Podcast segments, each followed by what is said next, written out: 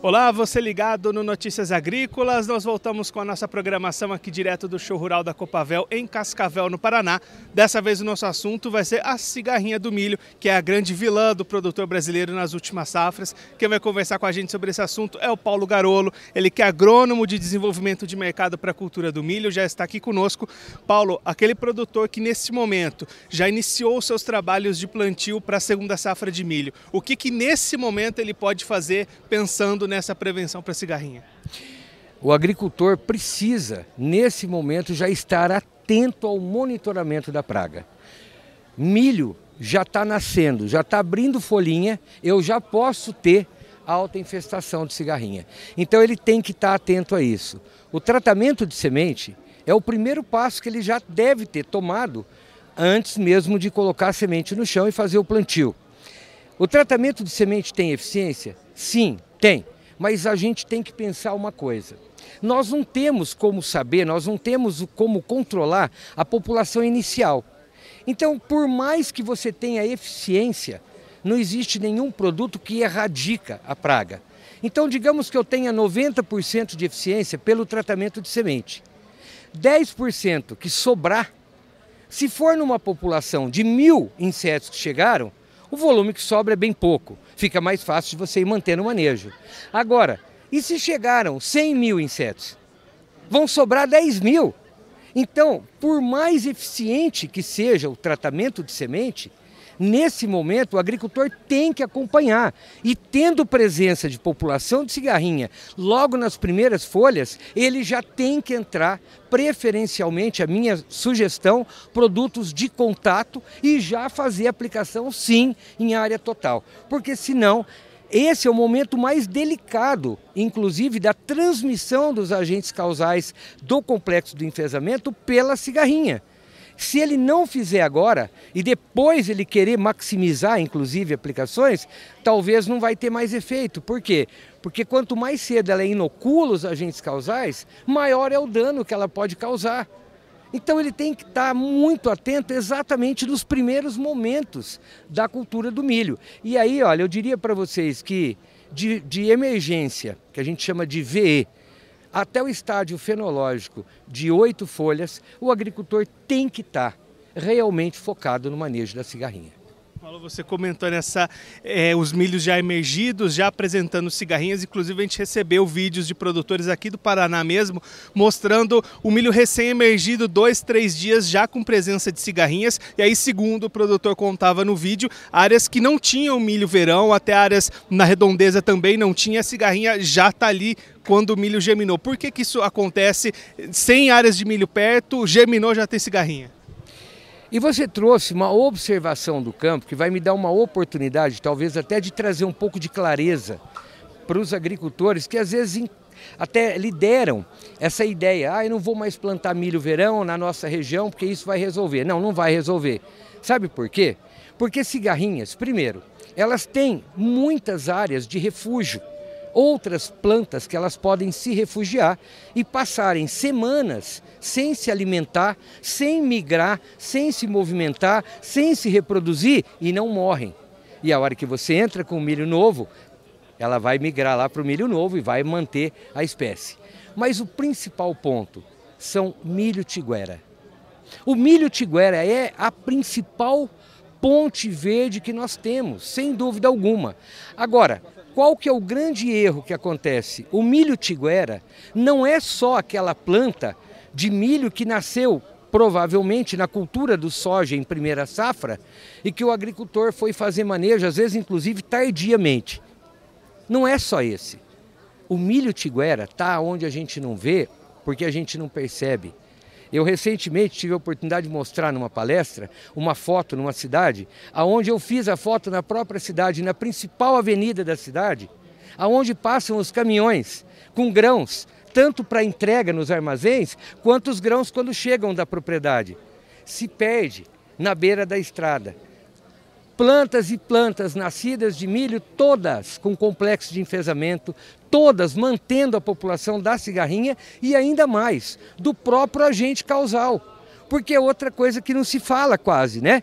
Todo mundo olha a cigarrinha, ah, é cigarrinha, é cigarrinha. Eu sempre falo, a cigarrinha em si, como inseto, Primeiro, ela tem baixo impacto econômico na, na cultura do milho, sozinha, como inseto. Segundo, ela não causa complexo de enfesamento em planta nenhuma. Ela é um agente vetor de transmissão. Então ela precisa se contaminar com as bactérias e os vírus que causam o enfesamento para inocular na planta e aí sim ela se torna a principal praga hoje. Por que, que acontece isso? Os agentes causais, eles são parasitas obrigatórios, o que significa que eles só sobrevivem em células vivas. E sabe qual planta é o hospedeiro chave? Milho. Então o milho tiguera, além de manter a população da praga em si, ele mantém a população viva dos agentes causais. E a praga se multiplica numa planta que vai estar infectada de agentes causais. Todos, todas as ninfas ali produzidas serão ninfas potencialmente, quando adultas, vetores de transmissão. Então o milho tiguera é o que está no canteiro da cidade, é o que nasce no fundo do quintal, é o que o próprio, às vezes, as pessoas plantam no fundo do terreno vazio. Isso tudo é milho tiguera. Eles não recebem tratamento nenhum e é ali que prolifera. E cigarrinhas, para finalizar a pergunta que você me fez, elas têm uma altíssima capacidade migratória. Cigarrinhas de voo natural, elas podem voar distâncias até maiores de 20 quilômetros de raio. Então eu não tenho nada, de repente eu tenho. Por que eu tenho? Porque de algum lugar que eu tinha milho, ela proliferou e quando você plantou ela descobriu. Outra coisa, cigarrinhas são facilmente transportadas pelo vento. Veja o tamanho que é uma cigarrinha, é menor do que um grão de arroz. Então ela é facilmente, quando isso ocorre, elas podem ser transportadas em distâncias acima de 100 km de raio. Então isso dá uma facilidade enorme de dispersão da praga. É comum em áreas que eu nem plantei milho verão, eu entro com milho safrinha, olha, parece que veio junto com a semente. A praga já veio junto com a semente, mas não é isso. É que está vindo de algum lugar aonde não está recebendo um bom manejo. E isso, infelizmente, é o que está acontecendo no país. Paulo, você comentou a questão das ninfas também. É um outro ponto que o produtor precisa ficar atento, né? Às vezes ele presta muita atenção na cigarrinha já como inseto, mas as ninfas estão ali agindo já. Né? As ninfas, inclusive, são muito mais eficientes para se contaminarem com os agentes causais quando nascem ou quando eclodem dos ovos que já foram ovipositados numa planta doente. Então, se ela nasceu numa planta doente, ela vai adquirir com muito mais facilidade, porque ninfas são quase imóveis na folha. E ninfas, elas vivem o período ninfal todinho, que em média de 15 a 18 dias, debaixo da folha. Então, produtos de contato dificilmente farão algum efeito ou terão alguma proteção em relação à ninfa ela só vai subir na folha se a gente for lá mexer na folha. Senão ela não vai subir, ela vai ficar ali debaixo, o tempo todo se alimentando. E aí ela tem tempo suficiente para adquirir os agentes causais, ela tem mais espaço de tempo para esses agentes causais completarem o ciclo deles dentro da ninfa, porque eles são propagativos, então eles vão entrar dentro da ninfa, eles vão contaminar o aparelho digestivo da ninfa, no, eles se fixam no mesêntero, no intestino médio, vão atingir o, o, ciclo de incubação e latência vão se propagar até o aparelho salivar da cigarrinha e a hora que ela se torna adulta, com uma semana, dez dias, ela já é um adulto vetor. Agora, quando um inseto chega de uma planta, um inseto adulto chegou de uma planta que não era doente, ele nasceu lá, se formou adulto lá ele ainda vai ter que adquirir os agentes causais, ainda vai ter que esperar todo esse tempo que é incubação, latência e propagação para chegar na, na glândula salivar, para daí ele se tornar vetor. Esse período, só para vocês terem uma ideia, esse período ele varia de 19 até 28 dias, dependendo do agente causal. Então, olha só, quase que mais da metade do ciclo de um adulto que nasce numa planta sadia, ele não é vetor porque não deu tempo ainda.